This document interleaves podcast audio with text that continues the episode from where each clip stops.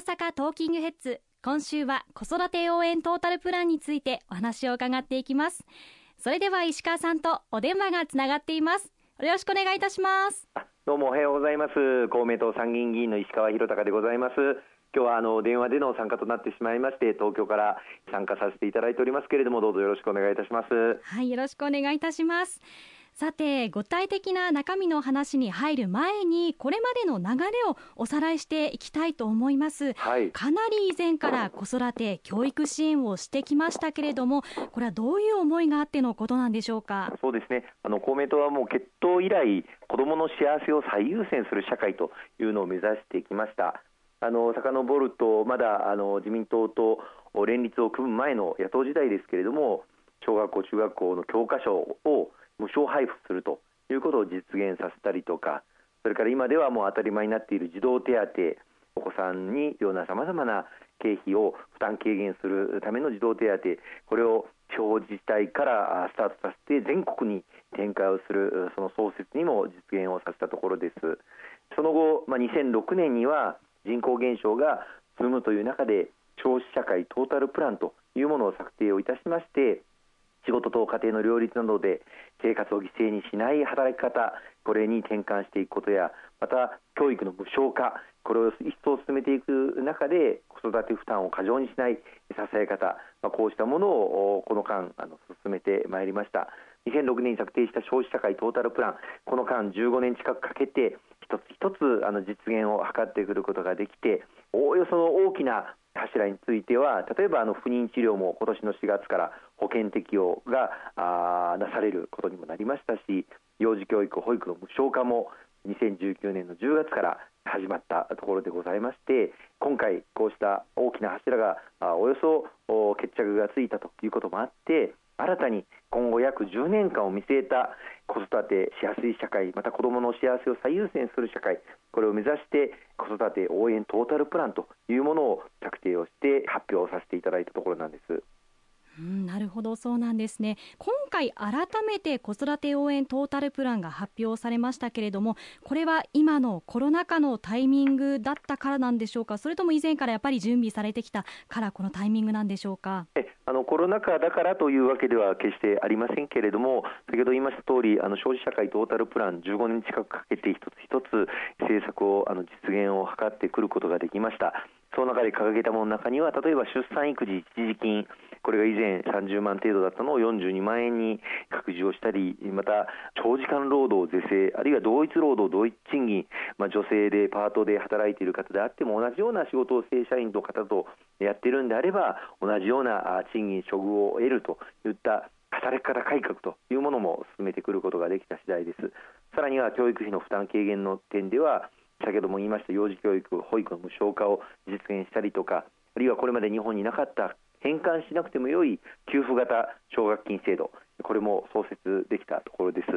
そうした中にあって新たな今後10年間を見据えた子育てをトータルで支援をしていく子育て応援トータルプランというものを策定しようという準備をあのずっと進めてきましたけれどもようやくこのタイミングで発表させていただくことができたということです。またあのおっしゃっていただいた通りコロナ禍で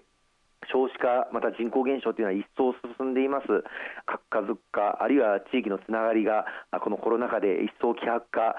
しているということも言われておりますし、またあの子どもの出生数も激減しておりまして、2021年、昨年に生まれた子どもの数は過去最小の81万人強、今年2022年は80万人を切るのではないかと、まあ、想定よりも7年から10年近く早く少子化が進んでいるという状況になります。またさらにコロナの中でライフスタイルが大きく変わり自宅でまあ、オンラインでの勤務をするご家庭も増えてきたりあるいは子どもたちも自宅でオンラインでの授業を受けている。そういった中家事育児の負担が一層、まあ、女性にかかっている、まあ、男女ともに当然家事育児の時間が増加しているんですがその負担の多くを依然として女性の方々が担っていただいているということからもこのコロナで生まれた新しい展開にもしっかりと対応していくという必要があるのではないかというふうに思っています。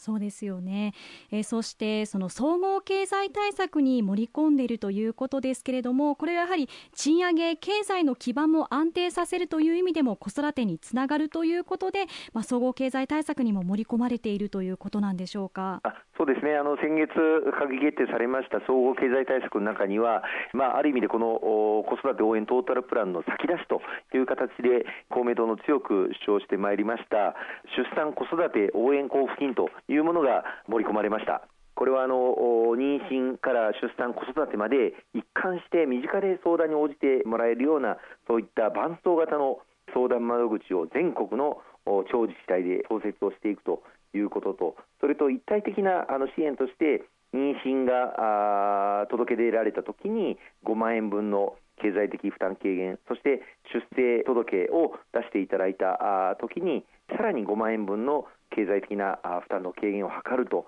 いうものがこの日本で初めて創設されることになりました。この5万円5万円計10万円分の相当の支援金は今年の4月以降に生まれたすべての子どもたちが対象になりますし今後も継続的にずっと実施をしていくということに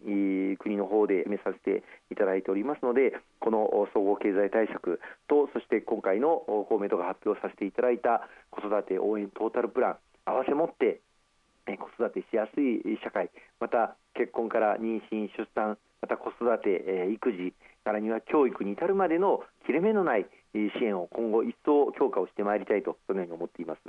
うん、なるほど。あの子育て応援トータルプラン規模が6兆円を超える財源が必要なほどの規模だというふうにも伺っているんですけれどもそれだけこの問題に本気で向き合っていこうということなんでしょうかね。そうですね。あの今人口減少が一層深刻な状況があの進んでいます。またあの若い方々があの子供を持つことに対する希望が低下しているというふうにも言われていまして子供を持つことをリスクと考える若者が増えているということも指摘されています、まあ、もとより結婚、妊娠、出産というのは個人の自由な意思決定に委ねられていますけれども一方で社会として次世代を育んでいくそういう仕組みを作っていかないことには社会は持続していきませんので子どもの幸せを最優先に子どもを安心して産み育てられる社会をこの10年間でしっかりと構築をしていくそのための今回子育て応援トータルプランの大きな方向性を指し示すことができたのではないかというふうに思っています。